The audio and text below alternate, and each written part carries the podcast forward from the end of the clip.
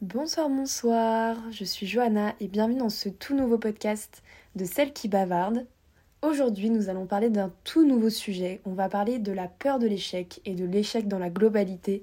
C'est le tout premier épisode officiel puisque le premier c'était un épisode un petit peu plus introductif. Et donc aujourd'hui, je vais vous donner un petit peu ma vision de l'échec, ce que j'en pense, les différentes expériences que j'ai pu vivre qui ont un petit peu rythmé ma vie aussi puisque ma vision de cet échec a vraiment beaucoup évolué, surtout ces, derniers temps, ces dernières années. Et donc voilà, je voulais vous donner un petit peu euh, mes clés pour, euh, pour surmonter tout ça, parce que c'est un sentiment qui est très souvent désagréable. Et même si euh, je ne suis pas la voix de la sagesse et que j'ai encore beaucoup de choses à apprendre, je pense que ça peut peut-être aider certaines personnes et peut-être que vous vous sentirez un petit peu moins seul après avoir écouté ce podcast. Nous allons tout d'abord commencer par donner une petite définition parce que, voilà, je voulais donner une définition pour qu'on sache, qu'on mette les bases, même si tout le monde sait ce que c'est l'échec, mais je trouve que, que voilà, ça permet de, clarifier un petit peu les termes. Donc c'est une définition tirée du Robert qui nous dit L'échec, c'est le fait de ne pas réussir, de ne pas obtenir quelque chose. Donc jusqu'ici, rien de bien nouveau, je pense qu'on avait tous bien compris ce terme, et vous allez voir que ça va prendre tout son sens par la suite, et qu'en fait, euh, cette définition, elle pourrait euh, être un petit peu améliorée. Et on va, on va se créer un petit peu la nôtre tout au long de cet épisode. Donc l'échec, à mon sens, ça va toucher vraiment tous les aspects de notre vie. Que ce soit l'aspect scolaire, l'aspect travail, l'aspect amour, amitié, tellement d'aspects qui en fait vont graviter tout au long de nos vies. Et donc, en fait, on va toujours être confronté à cet échec, confronté à cette réussite aussi euh, en contradiction. Et je pense que je ne suis pas la seule qui a un petit peu peur de cet échec, si ce n'est beaucoup. Et je pense qu'il faut réussir à, dealer un petit peu avec tout ça. Et le souvenir le plus lointain, le souvenir qui m'a toujours marqué dans ma vie euh, en rapport avec l'échec, je pense que c'est le jour, quand j'étais en CM1, je dirais, en primaire, le jour où j'ai ramené un 12 sur 20 à mes parents, alors que j'étais une très bonne élève. Ça va vous paraître débile parce que c'est vrai qu'à notre âge, un 12 sur 20, c'est une excellente note, si ce n'est une des meilleures notes de la classe. Mais c'est vrai qu'en primaire, en tout cas, moi j'étais une très très très bonne élève. J'avais toujours envie de donner le meilleur de moi-même, de faire plaisir à mes parents. Enfin, j'ai été éduquée comme ça et je pense aussi que j'avais beaucoup de, facilité euh, à l'école. Et donc euh, voilà, je pense qu'à cette époque c'était une chance, même si aujourd'hui euh, les personnes qui ne sont pas bons scolairement réussissent leur vie tout aussi bien, si ce n'est mieux, je trouve. Mais c'est vrai que moi, voilà, à cette époque, j'étais une très bonne élève, j'avais de très bonnes notes, je travaillais beaucoup et c'était très important pour moi. Et donc un jour, euh, un jour pas comme un autre, j'ai ramené un 12 sur 20 à la maison et toute la journée j'avais la boule au ventre parce que j'avais très très peur d'annoncer à mes parents que j'avais eu cette note si basse. Et voilà, au final, je l'ai annoncé à ma mère. Elle, enfin, dans mes souvenirs, elle ne l'a pas mal pris, elle ne m'a pas disputé, enfin, elle ne l'a pas mal pris du tout. Et je pense qu'elle a dû m'expliquer que c'était pas grave, que ça arrivait, que 12 sur 20 ça restait une bonne note, que... et que voilà.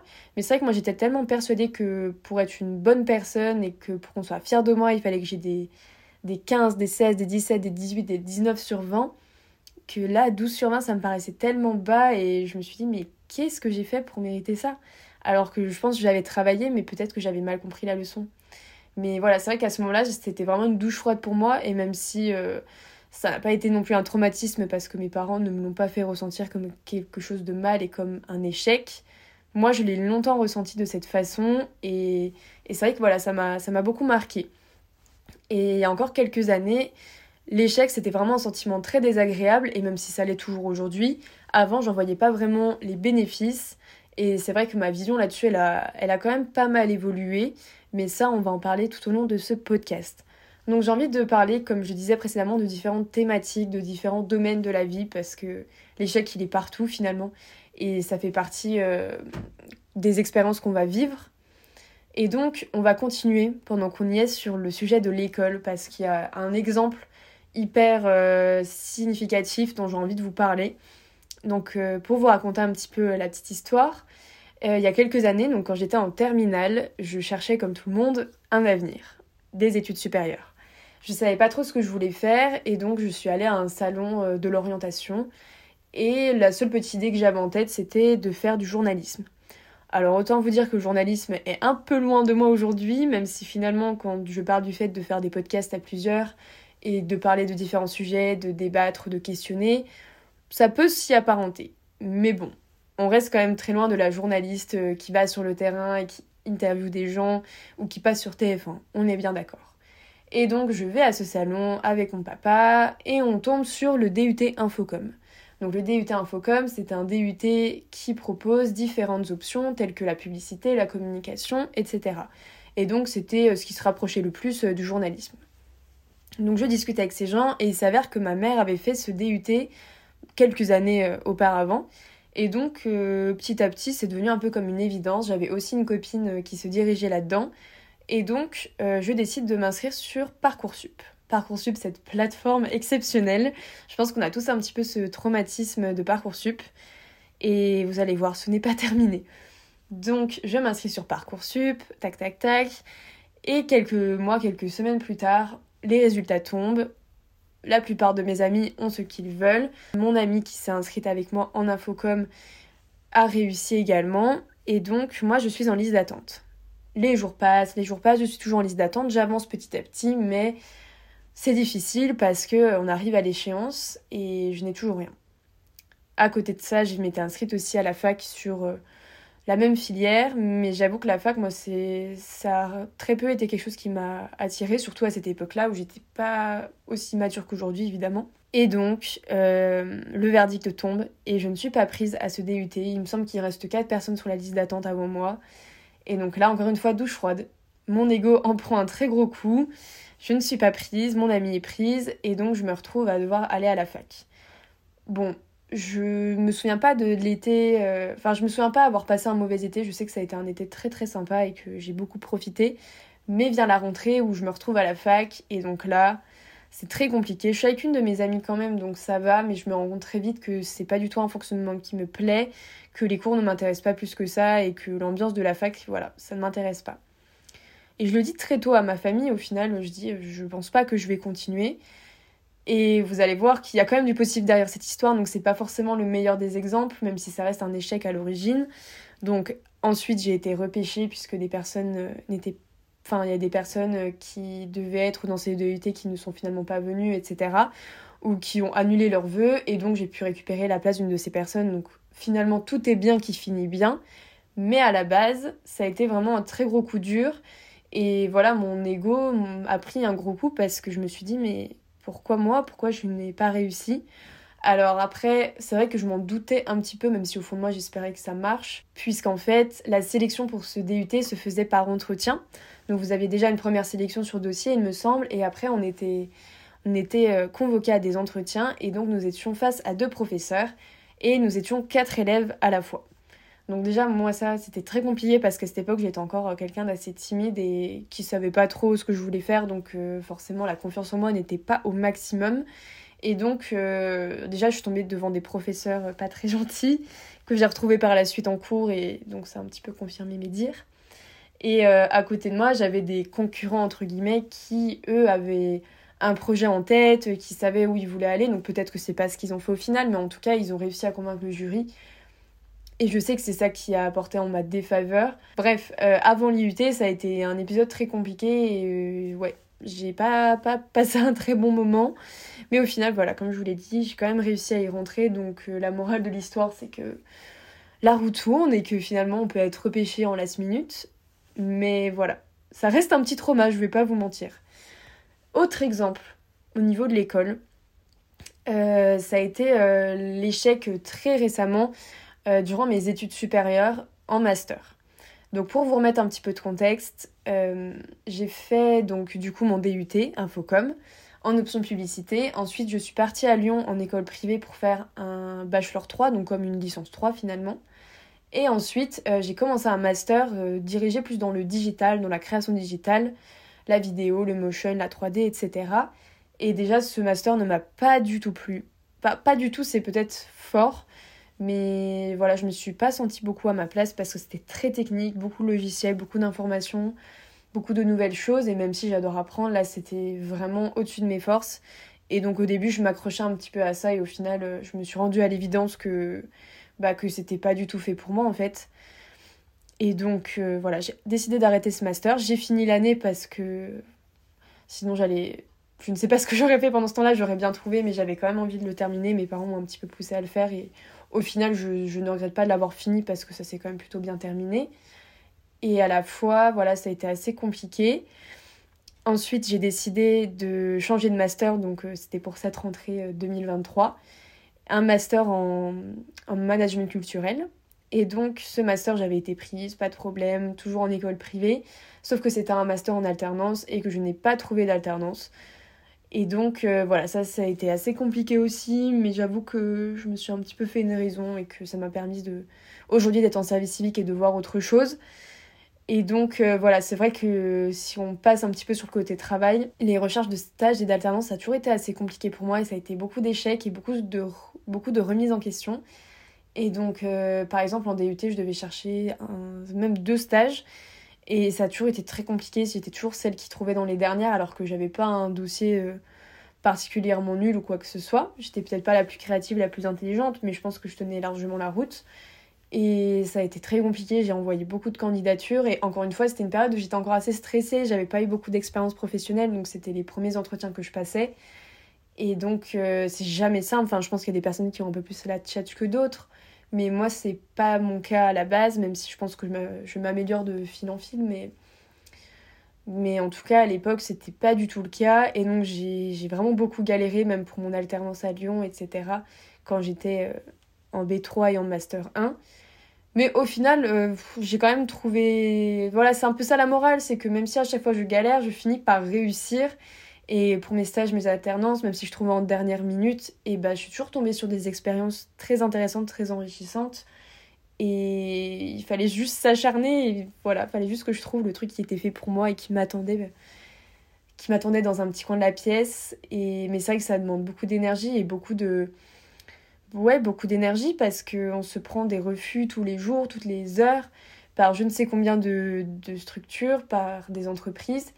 Et c'est dur en fait parce que on a envie d'abandonner, alors qu'il faut pas abandonner, mais quand on voit les gens à côté qui réussissent, qui trouvent du premier coup, en fait, c'est très décourageant, je trouve.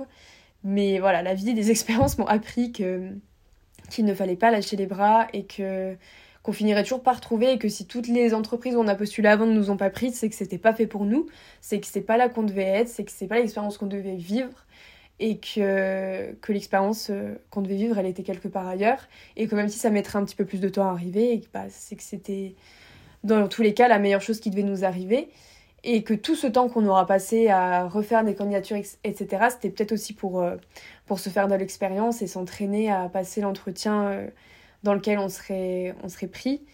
Et donc voilà, c'est vrai que maintenant je vois vraiment les choses dans ce sens, même si sur le moment c'est vraiment compliqué, mais avec du recul, je me rends toujours compte que, que tous ces échecs, et eh ben, ça m'a toujours amené vers de la réussite en fait.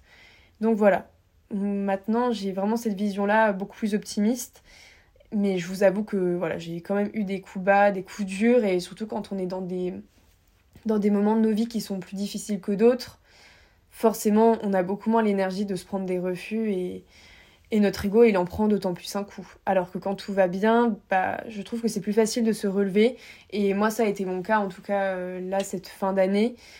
Mais, mais voilà. Et je pense aussi qu'on attire aussi le négatif en, étant négatif et que plus on se morfond sur son sort et moins on trouvera. Donc je pense qu'il faut, essayer de relativiser, même si c'est très compliqué j'en suis, suis totalement consciente. Et les exemples que je vous donne, euh, c'est des exemples qui, qui, sont positifs aussi. Mais je suis consciente qu'il n'y a pas que du positif et que des fois juste on trouve pas et on galère et que ça peut très vite euh, bah, nous emmener dans un cercle vicieux de, de déprime en fait. Donc voilà, j'espère en tout cas que pour vous euh, c'est pas aussi compliqué que pour moi et que vous arrivez à trouver ce que vous voulez. Mais voilà, moi j'essaie toujours de prendre exemple sur ce que j'ai vécu pour dire aux autres que bah, c'est possible, même quand on galère, on finira toujours par trouver sa bonne étoile il faut juste garder bon espoir. Voilà. Ou alors, euh, peut-être remettre en question ce qu'on est en train de faire, ses choix de vie, et changer de voie. Voilà, moi, c'est ce que j'ai fait euh, cette année. J'ai trouvé, je n'ai pas trouvé d'alternance, donc j'ai dit, bah, c'est pas grave. On arrête de se faire du mal, on arrête euh, de s'accrocher à des choses qui ne sont pas faites pour nous pour, le, pour ce moment. Et on va de l'avant et on trouve autre chose. Et finalement, voilà, moi, je fais mon service civique, ça me va très bien, ça me fait de l'expérience. Je gagne beaucoup moins d'argent que si j'étais en alternance en école. Et à la fois, c'est tellement plus enrichissant que de, encore galérer à chercher une alternance ou d'être dans une alternance qui ne me plaît pas. Donc voilà, je pense que ma place était ici à Dijon à faire mon service civique et pas forcément à Lyon dans une école privée en alternance. Voilà, j'essaye de voir les choses de ce côté-là et je pense que ça me va plutôt bien. Je suis assez satisfaite euh, de cette vision des choses. Maintenant, on va passer à, des sujets un petit peu plus croustillants qui vous intéressent peut-être un petit peu plus. Euh, c'est plus euh, sur les sujets de l'amour et de l'amitié. On va déjà commencer par l'amour puisque j'ai un petit peu plus de, de... Enfin, quoi que non, je pense que j'ai autant de choses à dire sur les deux sujets. Mes petites notes sont un peu plus remplies sur l'amour, mais l'amitié, je pense que j'ai des choses à dire aussi, vous allez voir. Donc, l'amour, ça a été un... Ça a toujours été un sujet un petit peu compliqué pour moi. Je ne vais pas vous mentir, c'est un sujet un petit peu sensible, même si euh, je ne me morfonds pas tous les soirs dans mon lit parce que je suis seule et sans amour. Mais je pense qu'on peut remonter euh, à mes premières relations.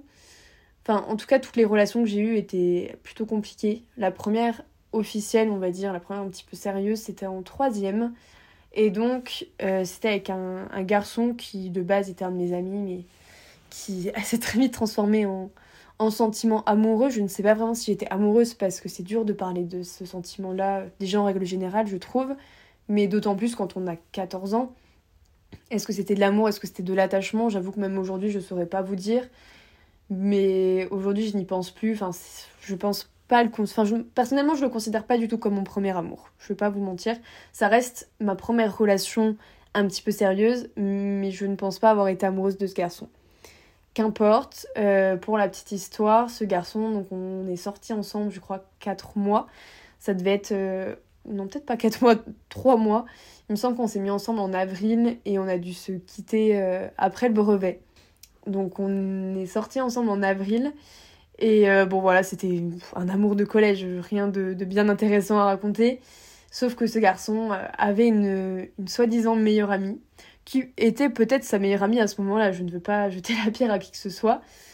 Et au final, cette meilleure amie s'est avérée ne pas être tant une amie que ça, et était plutôt une amoureuse. Donc voilà, je me suis retrouvée après le brevet à ne plus voir ce garçon, parce que voilà, on était en vacances. Et un beau jour, il me quitte par message, évidemment. Et j'apprends quelques temps plus tard, par un de ses amis qui était aussi mon ami, que ce garçon sort finalement avec cette fille. Et donc là, moi, je, tombe un petit peu de haut parce que je pense pas que je me méfiais tant d'elle à cette époque parce que je, je pense pas que j'avais une jalousie très développée à 14 ans.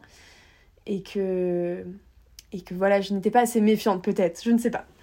Mais voilà, ce garçon euh, m'a entre guillemets trompé, était un bien grand mot encore une fois, mais s'est mis avec cette fille euh, juste après m'avoir quitté. Et donc ça a été assez compliqué, ça a été le, début des complications. Donc voilà, ça c'était ma, ma, première histoire d'amour euh, chaotique. Ensuite, nous pouvons parler d'une relation qui s'est passée en terminale cette fois-ci. Donc là, c'est, on va dire, la, la vraie de vraie relation un petit peu plus longue et quand on est un petit peu plus mature. En fait, petit à petit, je upgradais, on va dire, euh, en maturité et en, sérieux dans mes relations. Donc euh, là, pareil, on, sort ensemble, je crois, en février, en terminale. On passe euh, toute la fin d'année scolaire ensemble, on se voit, etc. Relation quelque peu toxique sur les bords, on ne va pas se mentir. Mais ça, peut-être qu'on en parlera dans un prochain épisode. Je vais pas non plus euh, déblatérer là-dessus pendant 4 heures dans cet épisode, ce n'est pas le sujet. Relation quelque peu toxique. Et euh, au final, euh, voilà, on finit, enfin, ça finit par se détériorer petit à petit, mais dès le début de la relation au final. Et donc je finis par quitter moi-même, cette fois-ci, ce garçon en octobre, donc quelques mois plus tard. Ça a été une petite fierté de le quitter de moi-même. J'étais assez fière d'avoir réussi parce que bah, je pense que j'étais très très très très très très, très attachée et que bah, j'ai beaucoup souffert par cette, euh, de par cette relation. Et d'avoir été la personne qui quitte l'autre, euh, pour, pour une fois, ça n'a pas été si difficile que ça parce que j'avais pas trop de, de remords. Enfin, j'avais pas cette peur de quitter la personne parce qu'il m'avait fait tellement de mal et que moi j'étais tellement passée, pas autre chose, mais voilà, j'ai un peu fait mon deuil de la relation tout au long des embrouilles. Et donc j'étais assez fière d'avoir pris la décision de moi-même. Et donc euh, voilà, deuxième relation désastreuse. Euh, et pour terminer, ma dernière relation de couple, euh, c'était donc en deuxième année d'études sup. Donc un garçon que j'avais rencontré, un ami d'une amie, un garçon que j'avais rencontré quelques mois après avoir quitté mon ex et qui ne vivait pas dans ma ville, donc on s'est pas vu pendant plusieurs mois. Mais on se parlait sur les réseaux, etc. Et moi j'avais un petit crush sur lui durant enfin, la fois où on s'était rencontrés. Et ensuite, euh, on s'était revus, on continuait à discuter, et au final, euh, un an plus tard, on s'avoue tous les deux que depuis le début, on a un crush l'un pour l'autre. Donc là, moi, autant vous dire que j'étais comme une folle parce que mon big crush pour une fois était vraiment un gros crush aussi sur moi. Donc là, c'était l'apothéose. Je me croyais dans un, une comédie romantique. Alors que bon, on était juste à distance sur nos téléphones. En plus, c'était l'époque du Covid, donc je vous laisse imaginer la galère en étant déjà à distance et en ayant 20 euh, ans, même pas. Et donc, euh, bon, on a vécu quelques mois, enfin vécu, non, on est sortis quelques mois ensemble, mais avec la distance, euh, moi j'étais à Besançon et lui était à Clermont-Ferrand, donc ça fait quand même une petite trotte quand on n'est pas majeur, qu'on vit encore chez ses parents et qu'on n'a pas d'argent parce qu'on est en études. Et donc voilà, ça a duré 3-4 mois aussi, et c'était compliqué parce que je pense que moi j'ai du mal à vivre cette relation à distance et que je me suis enfin c'est pas que je me suis forcée ou quoi que ce soit mais peut-être que j'avais un peu envie de me persuader que j'en étais capable. J'étais très attachée à, ce garçon là n'est pas du tout la question mais est-ce que j'étais prête à sortir avec lui? Ça j'en suis pas sûre et donc encore une fois c'est moi qui l'ai quitté mais là euh, cette fois-ci c'était un petit peu plus difficile parce que bah ce garçon euh, m'avait pas fait de mal ou quoi que ce soit et du coup ça m'avait un peu brisé le cœur de lui briser son cœur à lui et donc euh, voilà, et moi j'étais très attachée aussi, donc c'était beaucoup plus difficile cette fois-ci. Mais voilà, je m'en suis remise depuis. Mais tout ça pour dire que voilà, j'ai toujours des relations un petit peu désastreuses. Et là, ces dernières années, j'étais sur les applications de rencontres. Et bon, comme vous pouvez vous en douter, ça n'a pas été très concluant. Je suis beaucoup tombée sur des garçons qui soit étaient en Erasmus, soit euh, changer de ville dans quelques mois, soit partir en Erasmus. Enfin, il y a toujours eu des histoires euh, de distance, encore une fois. Enfin, ça, ça me suit depuis mon ex, du coup. Et c'est très embêtant. C'est très, très embêtant. Enfin, toutes les choses un petit peu sérieuses que j'ai pu vivre. Enfin, sérieuses, on se comprend, mais tous les petits flirts, en tout cas, qui auraient pu amener sur quelque chose de sérieux, c'est toujours terminé à cause de la distance, à cause de départ dans d'autres villes, dans d'autres pays, dans d'autres continents même. Et ouais, c'est un peu compliqué. Ça, je pense que c'est une des choses que j'ai le plus de mal à accepter dans le fait euh, de l'échec. Parce que là, ça touche vraiment mes, sentiments les plus profonds. Et moi, je suis un petit peu une amoureuse de l'amour. Et donc, euh, je rêve un petit peu de cette relation parfaite. Et en plus, vu que j'ai beaucoup de mal avec euh, tout ce qui est red flag, enfin, dès que je. Dès que j'ai pas le feeling sur un petit truc, bah. Moi, j'ai vite tendance à, à ghoster les gens. Enfin, pas forcément à ghoster, mais à, à arrêter de parler aux personnes, en tout cas. Et donc, euh, voilà, je pense que j'ai des critères un petit peu, euh, un petit peu compliqués. Mais en plus, quand les garçons me plaisent, et eh ben, ils s'en vont à l'autre bout du monde. Donc, euh, on n'avance pas trop. Voilà, on, recule même un petit peu. Donc, voilà, c'est vrai que les, les relations amoureuses, c'est un petit peu mon point noir. Ça, j'ai un petit peu du mal à accepter et à voir plus loin que juste cet échec. Mais écoutez, mon heure viendra où je trouverai chaussure à mon pied et peut-être que voilà, encore une fois, comme un jour j'aurai ce recul de me dire toutes ces relations, c'était seulement pour me construire moi-même et apprendre à savoir ce que je voulais pour un garçon et me créer mes critères et ne pas accepter certaines choses que j'ai pu accepter dans le passé. Je pense que c'est ça et qu'un jour je, me dirais mais merci la jeune Johanna d'avoir vécu tout ça pour, pour la Johanna d'aujourd'hui qui vit maintenant sa petite relation euh, très saine et très sympa. Donc, euh, donc voilà, pour l'instant, j'ai pas ce recul, je vous avoue, mais, mais un jour je l'aurai et peut-être que j'en ferai un épisode de podcast. On en reparle très prochainement. Voilà, c'était la, la, petite partie sur, euh, sur l'amour. Et maintenant, j'aimerais vous parler un petit peu d'amitié. C'était pas un sujet dont je voulais parler au début. Enfin, c'est pas que je voulais pas en parler, mais j'y avais pas spécialement pensé. Et au final, je pense qu'il est important parce que c'est un sujet qui me, qui me tient quand même beaucoup à cœur. Et c'est un petit peu, ça, va un petit peu se rapprocher de, du sujet de l'amour. Mais j'ai eu beaucoup de, ruptures amicales aussi. Surtout ces dernières années, j'ai fait beaucoup de tri parce que je pense que c'est comme pour l'amour, euh, j'ai j'ai un petit peu euh, peaufiné mes critères et maintenant il y a plein de choses que je n'accepte plus ou juste que dès que je me sens pas en, accord avec des relations amicales, je préfère prendre mes distances, arrêter de parler aux personnes, même sans, même sans animosité, vous voyez, mais simplement prendre mes distances pour le bien de tout le monde finalement. Et donc euh, voilà, c'est vrai que voilà, dernièrement j'ai beaucoup fait de tri dans mes relations amicales. Et ça fait du bien. Ça, c'est vrai que j'ai un peu plus de recul et je me rends compte du, du bénéfice. Bénéfisme Oui, c'est comme ça qu'on dit. Et voilà, je m'en rends compte, c'est vrai. Et à la fois, c'est quand même très dur parce que j'ai beaucoup d'amitiés qui sont assez vieilles. Enfin, j'ai eu tout au long de ma vie des amitiés qui ont duré assez longtemps, depuis la primaire, depuis la maternelle, etc. Et donc, c'est vrai que c'est très compliqué, je trouve, de, bah, de quitter des personnes qu'on connaît depuis si jeunes, avec qui on a grandi avec qui on a tout vécu, qui nous connaissent par cœur, et même si voilà, chacun a évolué vers des chemins un petit peu différents et a grandi à sa façon, et ben on a toujours un petit peu cette attache à cette personne parce que parce qu'on la connaît par cœur, et je pense que c'est pareil pour euh, des personnes qui sont sorties euh, très longtemps avec, euh, avec quelqu'un, surtout depuis collège et lycée. Et c'est vraiment difficile de se détacher de ces personnes parce que c'est un peu une routine en fait. Au bout d'un moment, tu te dis, bon, bah, cette personne c'est mon ami, même si je prends pas de nouvelles, je suis quand même habituée à l'avoir dans mon, dans mon cercle de, de personnes. Et voilà, c'est vrai que sur certaines personnes, j'ai un peu plus de mal que d'autres à leur dire au revoir. Et surtout, voilà, ces personnes que je connaissais depuis, depuis très longtemps. Mais quand on se rend compte qu'en fait, ça nous fait plus de mal que de bien, je pense que c'est le moment de partir, autant en amour qu'en amitié. Et même si le deuil est aussi dur dans les deux cas, et bah, sur le long terme, je pense que ça peut être que bénéfique.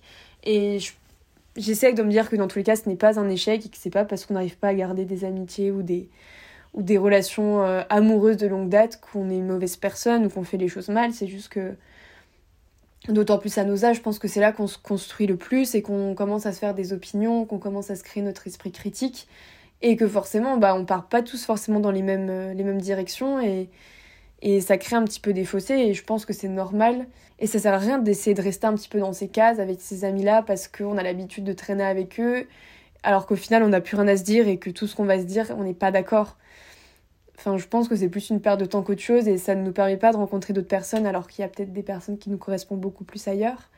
Et voilà, c'est aussi des choses qui sont temporelles et il faut savoir euh, dire au revoir. Mais c'est compliqué, c'est très compliqué. En tout cas, voilà je pense que je pense que j'ai fait un petit peu le tour de mes, petites expériences dont j'avais envie de vous parler. Mais comme vous l'aurez compris, ma vision de l'échec, elle est assez optimiste aujourd'hui et j'essaye de voir euh, l'expérience que ça va me donner. Et pour moi, faire des erreurs, ça veut pas dire de nous qu'on a un raté, mais plutôt qu'on est courageux et qu'on a envie d'expérimenter de sauter même si on a peur et que même si des fois on ne réussit pas du premier coup, on sera encore plus fort pour se relever pour euh, l'expérience d'après. Et ce sont des expériences qu'il faut prendre avec les pour et les contre parce que c'est comme ça qu'on s'améliore, c'est comme ça qu'on grandit. Et aujourd'hui, j'ai toujours peur, notamment sur mes projets perso, mais j'essaie de voir le positif et les leçons que je vais en tirer pour m'améliorer. Donc voilà. Merci de m'avoir écouté. Je pense que j'ai fait le tour de tout ce que j'avais à vous dire. J'ai hâte d'avoir vos retours sur ce podcast parce que je pense qu'il peut un peu plus amené au débat que le premier en tout cas. J'ai hâte d'avoir vos retours. J'espère que, le son est bien. Ça me stresse toujours un petit peu. J'ai toujours peur de ne pas assez articuler, qu'on ne me comprenne pas parce que je parle un petit peu vite. Mais voilà, vous m'en direz des nouvelles. Moi, je vais, je me mettre sur le montage. Et j'ai très très hâte que vous écoutiez ça. N'hésitez pas à me donner un petit peu vous, à me parler de vos expériences, à me donner votre vision euh, de l'échec, de me dire si vous avez peur de cet échec. Et voilà, moi je serais très curieuse de, connaître votre avis et de savoir où vous en êtes un petit peu avec, euh, avec tout ça. Mais il faut prendre le temps de grandir et il faut prendre le temps d'accepter aussi cet échec. En tout cas, voilà, merci de m'avoir écouté. Je vous souhaite une très bonne journée, une très bonne soirée, suivant quand vous écoutez ça. Et à très bientôt pour un nouveau podcast. Salut